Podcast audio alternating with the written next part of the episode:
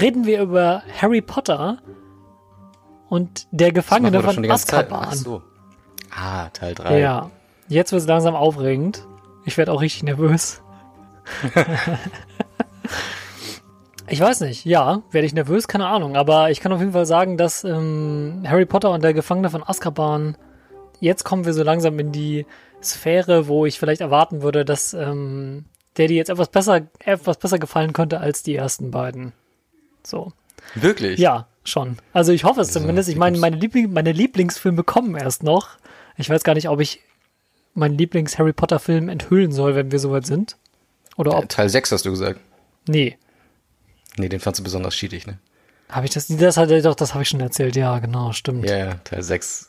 Soweit bin ich noch nicht. Ja. Nein, aber Teil 3 äh, war auch für mich ein, ein Riesensprung. Ja, also ja, Potter ist quasi im Heute angekommen oder zumindest im heutigen Filmstandard, was so die Bilder angeht. Ja. So richtig, richtig hübsche Bilder. Ich meine, der Regisseur, ne, Alfonso Cuarón. Da ist Hab er. das mal gegoogelt, ne? Alter Scholli, was ist da los? Wie haben sie den denn gekriegt? Ich weiß es nicht. Frag mich was Leichteres. Das ist so krass, vor allem, okay, sagen wir mal, also seine, seine High Time kam ja erst noch. Also so die Ja, richtigen, richtigen Kracher. Aber ähm, der war damals ja schon ein angesehener Arthouse-Regisseur. Hm. Und Eigentlich auch eine geile Entscheidung dann von den, äh, ja, vom Studio, von den Produzenten, wer auch immer, ja, den äh, auf den Regiestuhl Stuhl zu setzen. und ausgerechnet für den Teil, weil, also, so wie ich das hier in Erinnerung habe, gibt es auf jeden Fall Bücher, die düsterer sind als das dritte. Und dann hätte ich vielleicht erwartet, dass man ihn so als Profi, auch so als Profi des etwas dramatischeren Kinos auf einen Teil setzt, der vielleicht auch noch ein bisschen härter ist jetzt als der dritte. Hm. Aber das ist schon cool. Findest du, er Also, wurde, findest du ihn äh, an, an Teil 3 verschwendet? nee, aber manchmal frage ich mich schon, was er wohl aus dem, ähm, aus dem so fünften Buch hätte machen können. Darüber reden wir ein Ja, andermal. das finde ich gut. Ja, das ist eigentlich eine gute Idee. habe ich noch nicht gesehen. Ja, okay, dann sei gespannt, weil, also wenn äh, für dich der, ähm, der dritte Film so ist, dass er quasi im heutigen Kino oder im Kino des 21. Jahrhunderts, kann man ja vielleicht sagen, äh, angekommen ist, dann ähm, wird es mit den späteren Teilen auch noch extremer. Dann sind sie auf jeden Fall noch näher am Zeitgeist. Ja, also Teil 3 ist schon, schon mal richtig, richtig gut. Ne? Also die, der Film hat eine ganz andere Qualität. Ne? Sobald du den, die erste Einstellung siehst, merkst du, Ja. Irgendwas, haben die, die wissen jetzt, was eine HD-Kamera Genau. ist. Was hier los irgendwas stimmt nicht. Ja, wirklich. Plötzlich Es ist äh, Harry man, Potter Was du schon sagtest, ne? Aber Cuaron war damals noch so ein Arthouse-Regisseur und man erkennt es wirklich an den Bildern. Ne? Also, also ähm, ich weiß nicht, ob es das erste Mal ist, aber also zum ersten Mal wahrgenommen habe ich bei Harry Potter im dritten Teil so eine Handkamera zum Beispiel. Mhm. Ja, also dass da einer wirklich, der, dass der Kameramann da durchjuckelt mit dem, mit dem Cast und ähm, an der Figur bleibt. So, vorher, vorher war das einfach nur immer nur Kran oder was weiß ich, Steadicam. Ja. Alles sehr geleckt. Jetzt ist es plötzlich selbst filmisch ein bisschen äh, wertvoller. Auf jeden Fall. Es ist tatsächlich, glaube ich, in den ersten Minuten, wo Harry Potter ähm, das Haus verlässt, weil er äh, da Mist gebaut hat mit seiner Tante. Und ähm, da gibt's diesen Shot, wo er diesen, diesen Weg entlang läuft. Und das ist einfach dieser Schatten gegen andere Schatten. Das sieht so geil aus. Ne? Also ich war richtig, ich war richtig geschockt, weil ich habe den auch wirklich jetzt relativ lang nicht mehr gesehen und dachte so, boah, ey, das sieht so gut aus, ne? Das sieht so super aus, wie, wie das gefilmt ist und mh, da kommen wir auch später noch drauf, aber es gibt halt auch, es gibt auch zum ersten Mal richtige One-Shots. So richtig geile. Das Ja. gibt's halt in den ersten beiden auch nicht so. Ja, das stimmt. Bin mal gespannt, welche du meinst. Ja, aber es ist wirklich also eine ganz tolle, ähm, ganz tolle Lichtstimmung, mega geile Bilder und das mit der Handkamera Ja. ist echt cool, ja. Ja, und das ist genau das, ist das Ding. Es ist, es ist halt immer noch, also was du- zur Lichtstimmung. Es sind halt immer noch düstere Bilder, ne? Teil 1 und 2 sind auch, also Teil 1 vielleicht nicht, das ist, das ist noch sehr Candyland. Aber Teil 2 ist schon noch sehr düster geworden. Ähm, Teil 3 genauso, aber halt eine ganz, ganz andere Qualität plötzlich. Viel, viel besser und sehr, sehr, ja, viel ansehnlicher.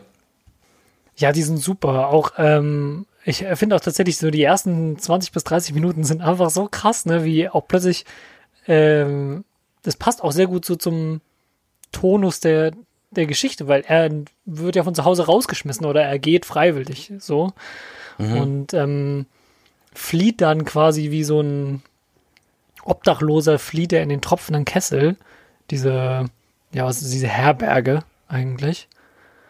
Und auf dem Mhm. Weg dahin sitzt er halt in diesem Bus. Und das Ja. ist so abgefahren. Ja. Die Szene war noch ein bisschen so ein Relikt aus den ersten zwei Teilen. Findest du? natürlich. Ja, schon ziemlich kindisch, ne?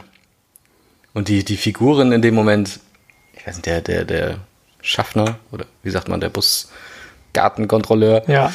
ähm, und der Fahrer auch, die, das waren so wieder so Charaktere, die hätten auch aus Mortal Engines sein können, so, weißt du, so Blaupausen-Klischee-Charaktere. Ja, ne? stimmt, ja. Also es war schon wieder sehr, plötzlich so ziemlich kindisch, aber das, das legte sich ja zum Glück auch gleich, gleich wieder. Auf jeden Fall.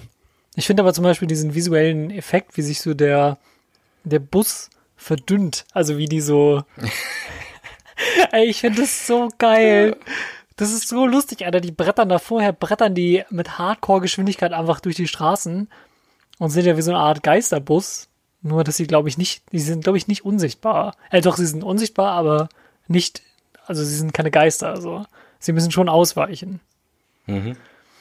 Und dann kommt aber, dann kommen diese zwei Busse und dann statt dass sie sich irgendwas anderes einfallen lassen, wird das Ding einfach nur mega schmal. Und äh, dieser Schrumpfkopf macht dann so, "Haha, ihr habt alle so lange Gesichter, der auch so einen jamaikanischen Akzent hat oder so. Mhm. Das ist auch so ein bisschen skurril. Du, du hast recht, das ist schon albern, ne? Ja, es ist, Wort- also man merkt halt genau in dieser Szene mit den zwei Bussen, dass, dass das nur für, für einen Gag gemacht wurde, weil es halt überhaupt keinen Sinn macht. Selbst, selbst innerhalb der, des Films in dem Moment in der Szene macht es überhaupt keinen Sinn, das zu tun. Ja, Aber es sieht halt lustig aus. auf jeden Fall. Das stimmt.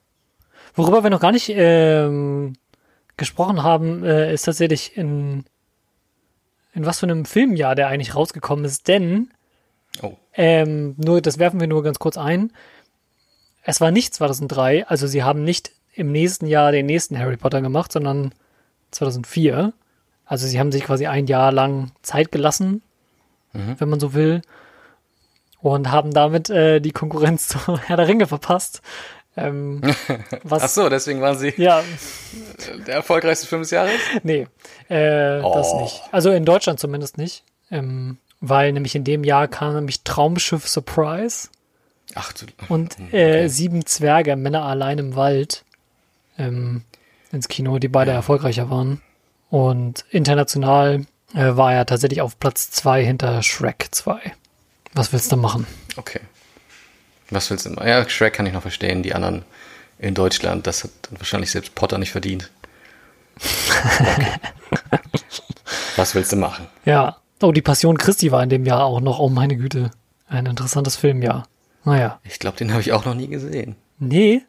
Oh, Ich glaube nicht. ganz, Ziemlich ganz. brutal, ne? Ja. Und hatte auch eine komische Dramaturgie, eine komische Stimmung. Hm. Ja. Naja, aber reden wir mal über eine andere Messias-Figur, nämlich Harry Potter. Also, Oh Gott. ja. Ich dachte, jetzt kommt irgendein. Okay.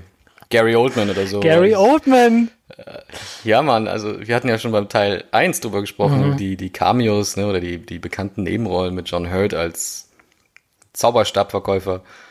Und dann kommt da Gary fucking Oldman um die Ecke und spielt diesen Sirius Black, der, lass mich, lass mich lügen, also nur im letzten Viertel seinen Auftritt hat. Ja. Oder so. Das war schon ganz geil. Fand ich auch. Und ich hätte ihn auch nicht wiedererkannt. Nee, ja, das ist richtig. Also, wie der aussieht, ich meine, hey, so, ey, man, okay, man kennt Gary Oldman natürlich auch in seinen Rollen primär mit Anzug und irgendwie so einer geleckten Frisur oder so. Der spielt ja meistens irgendwelche Agenten oder Manager oder Bosse oder sonst oder Politiker.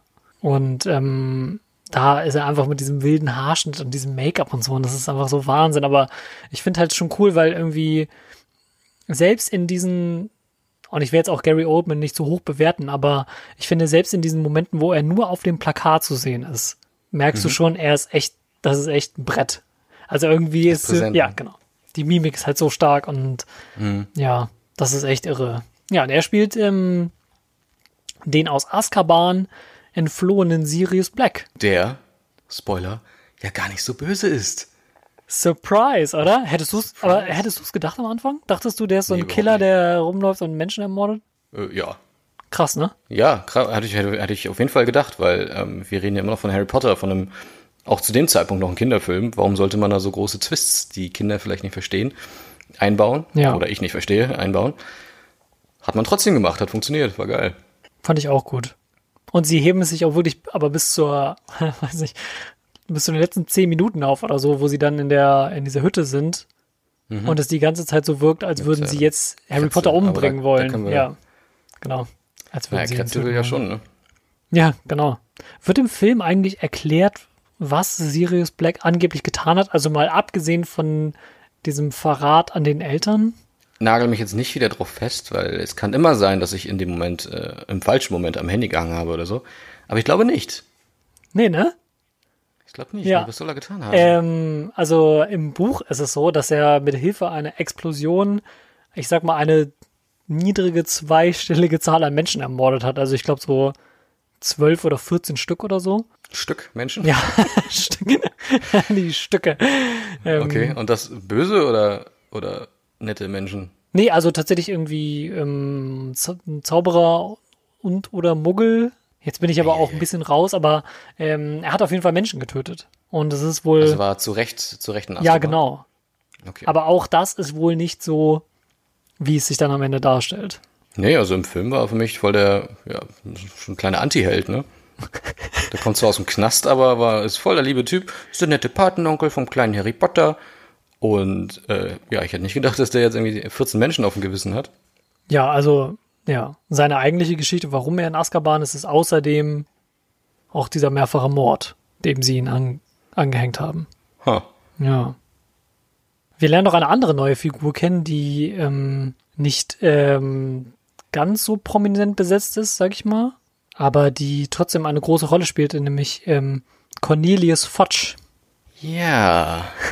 Der, der Richter oder so?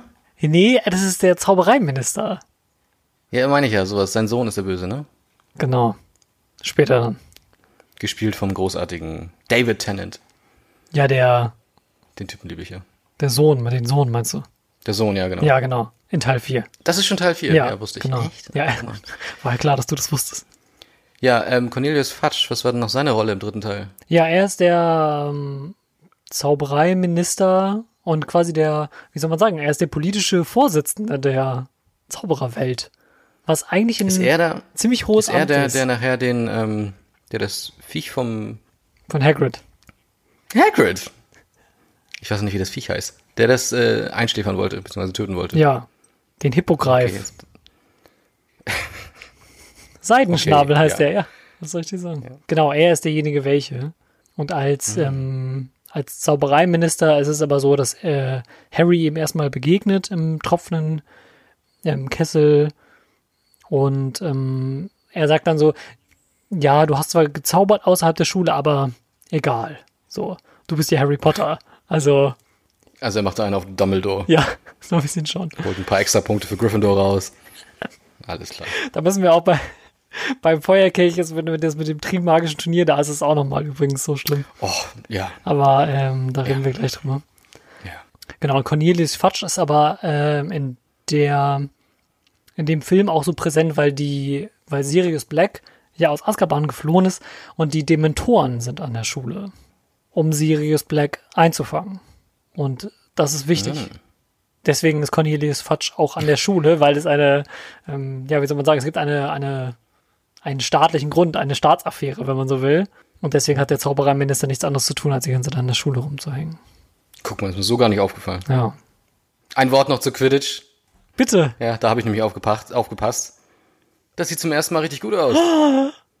Hör auf. Ne? Also in den ersten beiden Teilen hätte man ja, wie gesagt, noch also wirklich darauf verzichten müssen, weil das so scheiße aussah. Aber jetzt, Mensch, Oder? fand ich super. Ja. Und sie spielen ja auch im Regen sogar, ne? Also es ist sogar noch mal eine visuelle. Ja, ja, genau. Es ist noch eine Herausforderung. Ja. Ja. Und ich finde zum Beispiel auch, wenn wir schon mal bei den visuellen Effekten sind, ich finde auch die Dementoren, finde ich auch, Die Nazgul. ja, ähm, die finde ich auch ganz gut, muss ich sagen. Die haben ja auch diesen coolen Effekt, dass sie, ähm, dass sie den Leuten ihre Seele so aussaugen. Also wenn sie so im Vorbeilaufen und so, ähm, saugen den Leuten im Vorbeilaufen die Seele aus. Ich finde ganz besonders stark ist, wenn sie im Zug anhalten und dann gefriert die Scheibe so. Uh, ja, das war, das war richtig gruselig. Ja. fand ich auch. Auch wieder mal, wo man sagen kann, okay, der Film war in Deutschland ab 12, Oh, okay. aber so Selbst der, ja. als Zwölfjähriger, wenn ich noch nicht so viel Filme in meinem Leben gesehen habe und jetzt mein Lieblingsfilm, mein Lieblingsbuch im Kino sehen will, sind die Dementoren sind schon krass.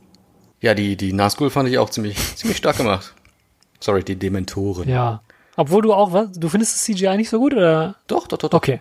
Alles klar. Ja, ja. Ja. Wie gesagt, also der Teil 3 ist, ist im Heute quasi angekommen. Im, im modernen Kino. Das haben sie schon sehr gut gemacht. Mhm. Ähm, Nochmal zu den äh, Darstellern kurz. Ähm, ich, ich weiß nicht, wie man ihn ausspricht. Den Schauspieler jedenfalls. Er, er spielt Professor Lupin. Mhm. Lupin. Der Me Auch jemand, Meisterdetektiv. Meisterdetektiv Lupin, der dritte. Nein, aber auch auf jeden Fall auch jemanden, den ich äh, schauspielerisch total gerne mag. Ähm, ich glaube, der hat auch in Fargo mitgespielt. Ähm, auch eine sehr witzige Figur, auf jeden Fall. Mhm. Und wir hatten ja schon darüber gesprochen, dass äh, in jedem Film irgendwie ein neuer Professor vorgestellt wird. Genau. In diesem Fall ist es äh, Lupin. Ja. Sagt man Lupin? Lupin, Ja. sagt man, glaube ich. Lup. Meine Güte. Lupin. Ja. Aber ja, der, ähm, er spielt den, den Werwolf-Lehrer. Ähm, und ich finde das eigentlich eine ziemlich coole Idee. Also bei so Sachen wie, okay, sie fliegen auf Besen, kann man natürlich jetzt im Nachhinein sagen, weiß nicht, hätten sie wirklich auf Besen fliegen müssen, aber so mystische Wesen mit reinzunehmen wie Werwölfe finde ich schon geil. Mhm. Das finde ich schon gut. Und ich finde Jetzt ihn, muss ich fragen, ja, sorry, kommen Vampire auch irgendwann vor? nein. Muss man fragen, aber Werwölfen. Okay. Ja. Frankensteins Monster? Hm, Nee, so in der Form nicht. Die Mumie? Nee, es gibt bestimmt Mumien. Aber Edward mit den Scherenhänden? meinst auch Johnny Depp noch eine Rolle im Harry Potter-Universum spielt? Ah. Zweimal durfte er. Oder einmal? Zweimal. Am Ende des ersten äh, Spin-offs hat er nur so fünf Minuten. Oh, okay. Aber eine sehr große Rolle im zweiten Spin-off. Aber die erspare ich dir. Also ich kann mir vorstellen, wenn ich mit Potter durch bin, dass ich da auch nochmal Lust drauf habe. Vielleicht. Wenn schon, denn schon, ne?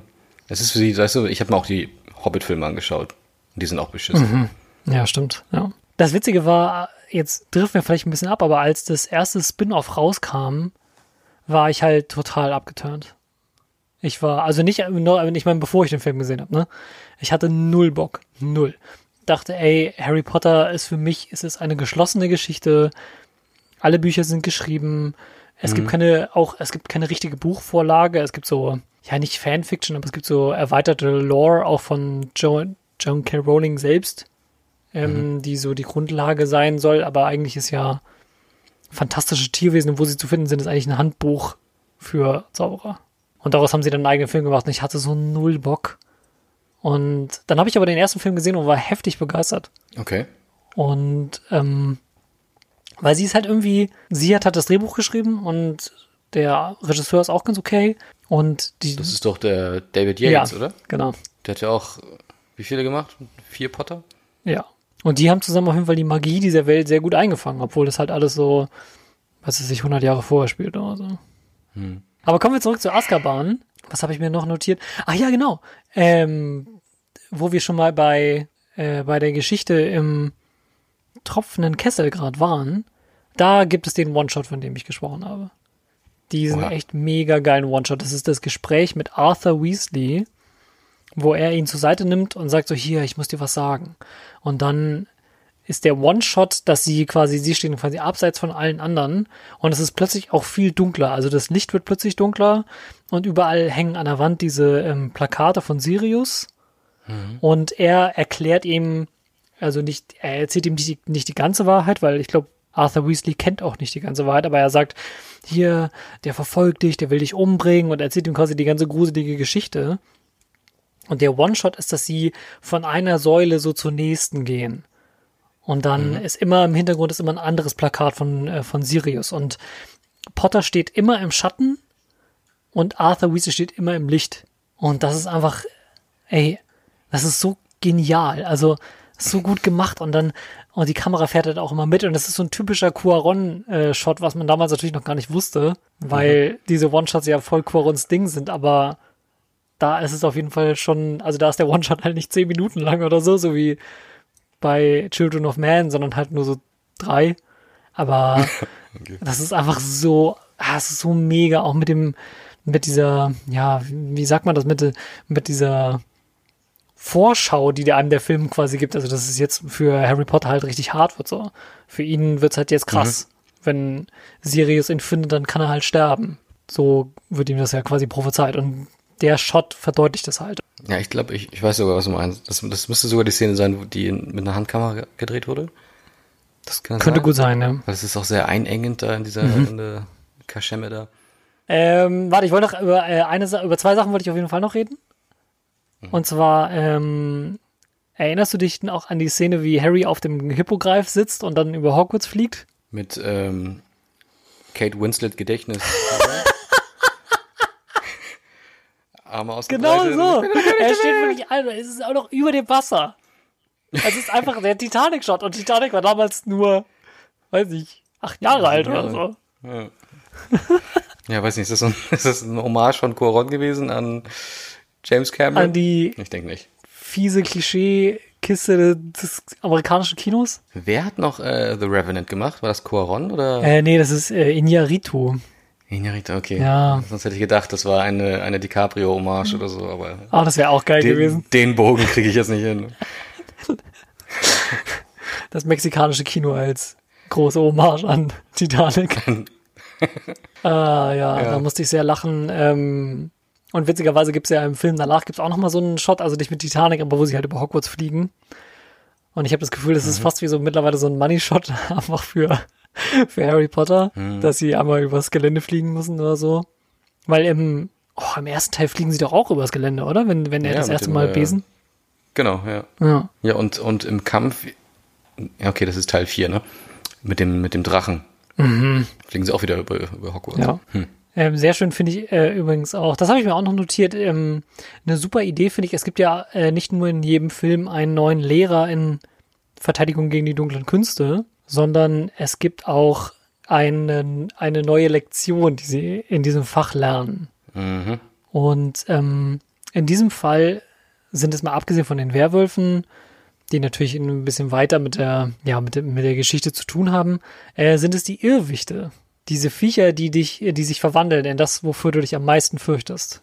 Ah, das Ding, ja, okay. Ja, das Und, war aber auch eine coole Szene. Ja, das fand ich, das fand ich nämlich auch. Da wollte ich gerne mal wissen, was du darüber denkst. Das war, also bis zur, bis zur Schle äh, Spinne fand ich ganz cool. Ich hasse Spinnen. oh, hast du so leichte Agor das, äh, Arachnophobie? Vielleicht nicht mehr so schlimm wie früher als Kind, aber äh, ja, mag ich nicht gern. Nee, aber ähm, die Szene war auf jeden Fall ganz lustig und die, die Spinne haben sie ja auch dann mit den, äh, mit den Rollschuhen ja auch relativ schnell außer Gefecht gesetzt. Ja. Wie, wie, wie heißt der Zauber oder was ist die Logik? Ridiculous heißt der. Genau, man muss sich über seine Angst quasi lustig machen. Ne? Und dann ja. Äh, ist die Spinne da auf acht Rollschuhen, äh, Rollstuhl, Rollschuhen, Schuhen unterwegs. Das war schon ganz witzig. Wäre auch äh, schön, schöner Ridiculous-Zauber, wenn die dann auf so acht verschiedenen Rollstühlen stehen und dann einfach nur so hin und her wackelt. Ja, das fand ich auch ja. gut. Mich hat schon immer irritiert, warum eigentlich, also warum hat Harry, also Harrys größte Angst ist in dem Fall der Dementor, okay. Ja, das kann man ein bisschen früh, ne? Und die Frage ist natürlich auch, wenn es ein Irrwicht ist, wieso ist er dann wirklich gefährlich? Also können die einem wirklich was tun? Hm, ich glaube, das weiß Potter selbst noch nicht und ähm, es geht ja nur darum, wovor er Angst hat. Ja. Ja, und in dem Moment hat er halt Schiss vor diesen Viechern. Und äh, ob sie jetzt wirklich gefährlich werden können, zu dem Zeitpunkt wusste er, glaube ich, noch nicht. Ja. Ich meine, sie können ja auch gefährlich werden. Ja, genau, so hatte ich das nämlich dann irgendwie mir auch überlegt, dass die Irrwichte nicht nur, also die sind nicht nur wie so eine Projektion deiner Angst, sondern sie werden tatsächlich zu dem, wo du dich am meisten fürchtest.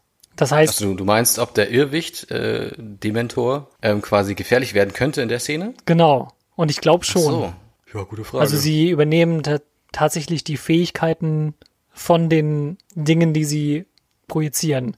Also er verwandelt sich ja auch, ähm, wenn Lupin ihn anschaut, verwandelt er sich ja in einen Mond, weil er natürlich als Werwolf, also als potenzieller Werwolf am meisten Angst vor dem Mond hat. Und ich glaube, wenn Lupin ihn ansieht, dann hat er auch schon so, okay, ich muss ihn jetzt wegsperren, weil sonst, sonst wäre, werde ich tatsächlich zum Werwolf. Ja.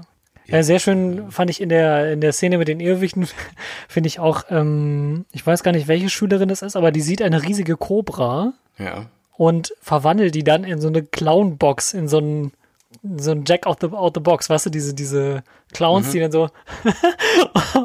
und als Kind habe ich ja das. sehr viel weniger gruselig ist. Ja, als Kind habe ich immer so gedacht, haha, ja, das ist ein Clown. Und sollte als Erwachsener, der S auch ein paar Mal gesehen hat, so, sitze ich da und dachte, oh Gott, dieser scheiß Clown ist viel schlimmer als die Schlange es hätte sein können, so.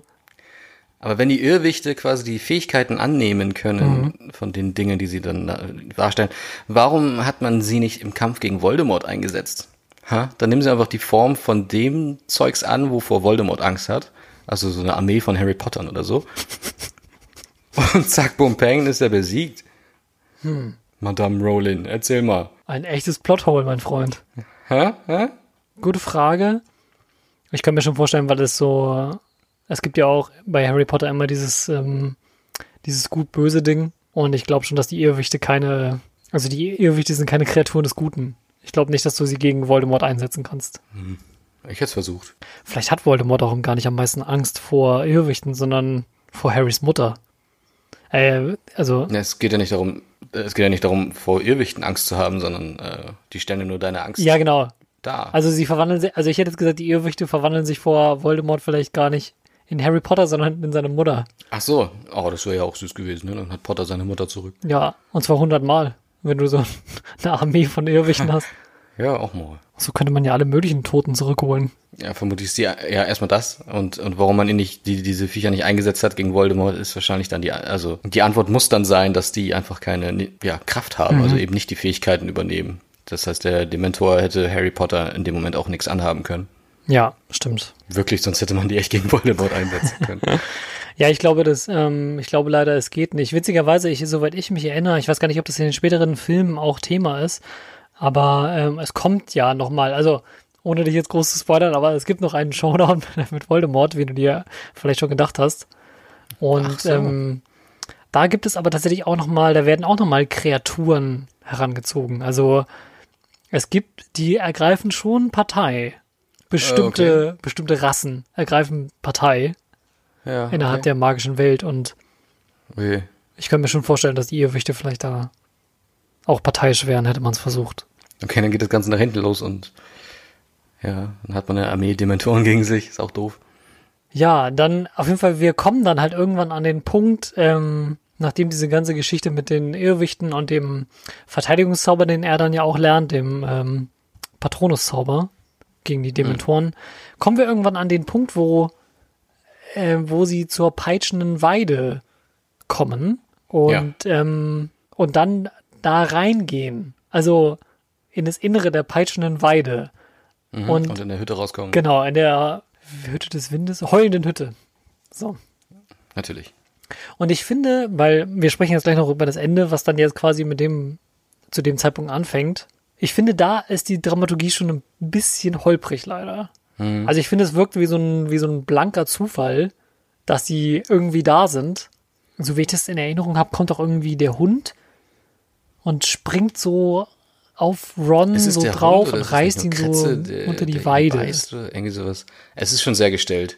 Es ist schon ein bisschen komisch, ja. Und es kommt auch so aus der Dramaturgie des Films so raus. So nach dem Motto, so, ja, okay, hier, äh, wir haben jetzt ähm, möglicherweise erlebt, wie der Hippogreif da getötet Ja. wird. Auch übrigens ziemlich brutal, Ja. dass die da so einen Scharfrichter haben, der so im Hof der Schule so seine Sense so scharf macht. Oh Gott, die armen Kinder auch. So, hi, wir gehen draußen spielen. Du kommst also im Scharfrichter vorbei, so eine riesige Sende, so. Ja, das war übel. Aber eben auch die Szene Hardcore. mit der Weide. Das, dieser dieser Alice-Moment quasi. Ja, Das war schon so, richtig ja, brutal. bisschen sehr auf der Hand. Sehr, sehr story-getrieben, ne? Das war so, äh, ja, sorry, wir Boah, müssen stimmt. jetzt irgendwie in die Hütte kommen. Wir machen jetzt was Unglaubwürdiges. Und es ist so hoch. Und dann ist es auch nicht so, wie es äh, öfter bei Harry Potter ist, dass sie nämlich ähm, irgendwas haben und sie wissen nicht so genau. Also so wie, so wie mit der Kammer des Schreckens oder diesem Verlies äh, im ersten Teil. So, sie müssen nicht erstmal gucken, oh, da geht's vielleicht rein, da müssen wir uns später nochmal was überlegen, wie wir da reinkommen, sondern sie sind halt dort und dann kommen sie halt auch direkt rein. Also sie müssen sich natürlich an der Weide vorbeikämpfen, aber es geht schon sehr zügig dann. Also, und dann sind sie halt dann auch schon in der Hütte und dann geht's direkt los mit Sirius und Lupin und, ähm, und Peter Pettigrew. der im Folgenden dann einfach nur noch Wurmschwanz heißt und der, der Voldemort, Verräter. Ja. Diener von Voldemort ist. Da hat man eigentlich, eigentlich, Aber schon der kleine, dicke Ron Mann. Weasley an allem schuld, oder? Hätte er seine Ja. hässliche Ratte nicht irgendwie da mitgebracht, dann hätte die Ratte Voldemort nicht Ja. befreien können. Also, Weasley. Aber man könnte natürlich auch das ein bisschen größer stricken. Also ich meine, er hat die Ratte ja nur, weil sich die Familie Weasley keine neuen Tiere für jemanden leisten kann. Und deswegen nimmt er ja immer die Ratte von seinen Brüdern. Also Kretze ist ja Mhm. vorher die, die Ratte seiner älteren Brüder gewesen. Und er Kommt bekommt die ja immer nur weitergereicht. vielleicht gar nicht sogar. Wird das nicht aber erklärt? ich Doch, kann mich so- erinnern, doch, so dass, bisschen, dass die. Option, ein Haustier mitzubringen, ähm, ja, eine Option ist. Man muss kein Haustier mitbringen. Soll er dieses Mistviech doch zu Hause lassen und da Käse fressen lassen? Nein, jeder Zauberer braucht einen Begleiter. Ein Tier, das ihn begleitet. Und was auch die Briefe überbringt. Naja, die Kretze, äh, das Viech hat nie Briefe überbracht. Jeder hat eine Eule. Eine Eule hat noch jeder zusätzlich. Ja, stimmt. Es wäre. Nee, ich glaube nicht. Hm, Doch, also, also Ron Weasley kriegt Briefe, Oh auch dieses von seiner Mutter. Ja, Kriegt Briefe von einer Eule. Ja. Aber ich glaube, das sind eher so Posteulen. Von wem willst du denn sonst deine Post bekommen? Vom Briefträger oder was? Ja, also die, das sind ja magische Wesen. Ich glaube, es gibt auf jeden Fall auch andere, andere Tiere. Also es gibt nicht nur Ratten und Eulen, sondern es gibt auch Frösche oder so. Also du kannst auch andere magische Wesen als deine Begleiter haben. ja, oder eben keins. Ja, oder eben keins. Aber in diesem Fall hast du halt eine Ratte und es stellt sich dann heraus, oh shit, die seit zwölf Jahren ist diese Ratte einfach der Diener von Voldemort, der in unserer Familie immer nur weitergereicht wurde, weil wir kein Geld haben. Könnte auch eine sozialkritische Perspektive Irgendwie sein, tut er mir jetzt leid, ja. Das ist so ein bisschen äh, Harry Potter hier aufmacht. Ja. Harry Potter auf hart und herzlich. Ja. Aber es ist echt hart, oder? Ich finde, ähm, das mit der Armut der Familie Weasley wird echt häufig thematisiert, wenn man so drüber nachdenkt. Er hat doch auch immer die, die Klamotten seiner älteren Brüder an. Der kriegt im vierten Teil zu diesem Winterball, kriegt doch diesen alten Umhang, Der ziemlich geil aus. der ziemlich geil aussieht, Würde ich oder? Auch, oh den würde ich auch anziehen. Ja, der sieht einfach aus wie so ein, der sieht aus wie so ein Hipster, Hipster-Umhang. Ja, jetzt hast du von Austin Powers auch, ne? Ja. Ron vorne. Weasley, der Austin Powers unter den Zauberer. Shackadelic. Behave.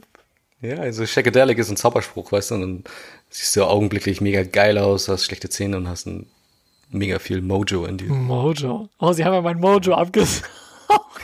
Das ist aber so eine rote Flüssigkeit, die wirklich jemand ausgesaugt hat. Ey, Austin Powers ist so ein geiler Film. Ja, alle drei. Ja, alle drei. obwohl auch der dritte ist schon, Ja, also wie es halt immer so ist, ne? Dritte Teile spacken meistens ein bisschen ab, aber er ist auch lustig. Außer bei Harry Potter. Ich heute. Laser. Ja, äh, Laser. Harry Potter. Ich bin Harry Potters Vater. Egal. Apropos dritte Teile äh, sind ja. nicht so gut.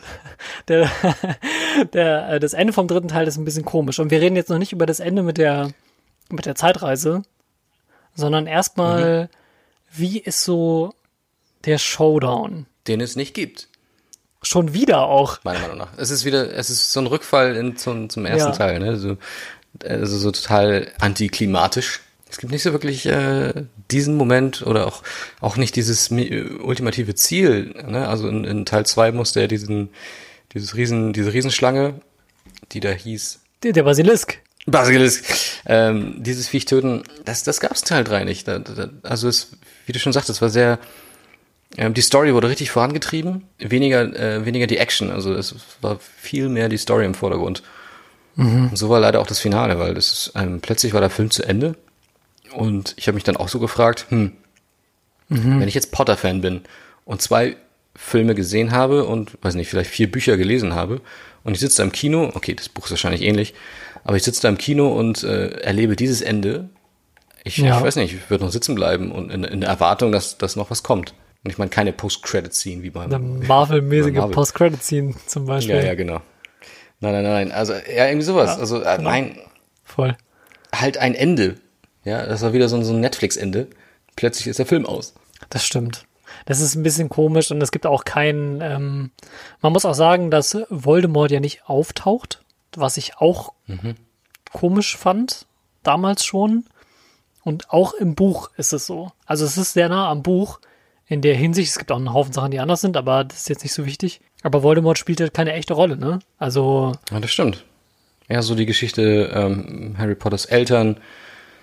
Ähm, warum mussten sie sterben? Aber was ich auch schon beim, beim letzten Teil sagte, so die, diese ähm, allumfassende äh, Handlung mit, mit Voldemort, die kam da halt, die hat eine Vollbremsung hingelegt, ne? Eigentlich Ja. hätte man den Film auch weglassen können.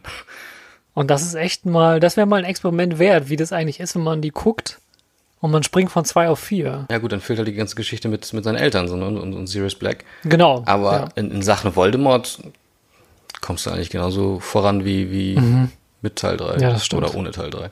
Und ich meine, dass er am Ende sich der Typ als Peter Pettigrew herausstellt, den dann alle nur noch Wurmschwanz nennen und der dann der Diener ist von Voldemort, das ist halt auch, der könnte im, im vierten Teil auch so auftauchen.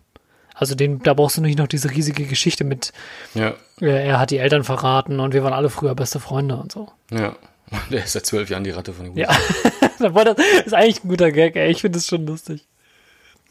Und ich habe mir noch aufgeschrieben, äh, ähm, Alan Rickman einfach so, ich glaube, er ist, ich glaube, er ist die, die beste Performance in allen Filmen.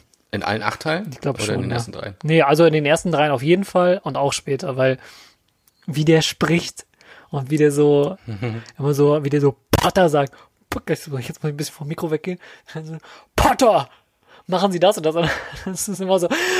Und er, sagt so was richtig Geiles, weil ich habe mir notiert, weil ich es so lustig fand. Okay, jetzt wird's nerdy, aber es ist mir jetzt Schnuppe. Ähm, er sagt sowas wie, wie kommen sie dann trotzdem zur Prüfung? Und dann, genau, und Harry sagt, aber wir haben doch das Quidditch-Spiel. Und er so, dann strengen Sie sich bitte mal lieber an, denn das Fehlen von Körperteilen zählt nicht als Entschuldigung. und ich saß da und ich musste so lachen, ey, weil einfach Alan Rickman ist so ein geiler Schauspieler. Möge er in Frieden ruhen. Ja, den, den kann man nur gern haben. Selbst, selbst in seiner Rolle, Snape. Also bislang, zumindest in den ersten vier Teilen, war, hat er nichts gemacht, wo ich sagen würde, boah, jetzt hat er sich's aber verscherzt mit mir. Das kann man auch nur als Erwachsener du- sagen. ja, ja, geht klar. Ja, es sind halt immer noch Kinderfilme. Ne? Als Kind, aber als Kind hast du ihn und auch als Jugendlicher. Aber das Coole ist halt, wenn du es als Erwachsener guckst, sympathisierst du ja auch mit ganz anderen Leuten.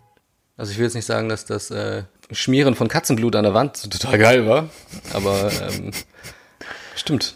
Snape wirkt, wird zumindest nicht so düster, wie es vielleicht für ein Kind wirkt. Ja, glaube ich auch. Und auch weil, ich meine, er hält halt die Kinder in Schach, ne? Ja, seine, seine, ja, seine Qualitäten, sein, sein gutes Herz hat er ja selbst, selbst in den ersten Teilen schon angedeutet oder gezeigt. Was in dem Film nicht erklärt wird, äh, ist, dass Snape sich eigentlich nichts lieber wünscht, als Verteidigung gegen die dunklen Künste zu unterrichten.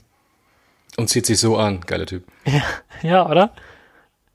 Und Ja, ihm wird dieser Wunsch, Wunsch. niemals gewährt, ja. Das ist echt krass. Und er muss, stattdessen muss er Zaubertränke unterrichten. Das ist so ziemlich das, das lämste Fach nach Wahrsagerei.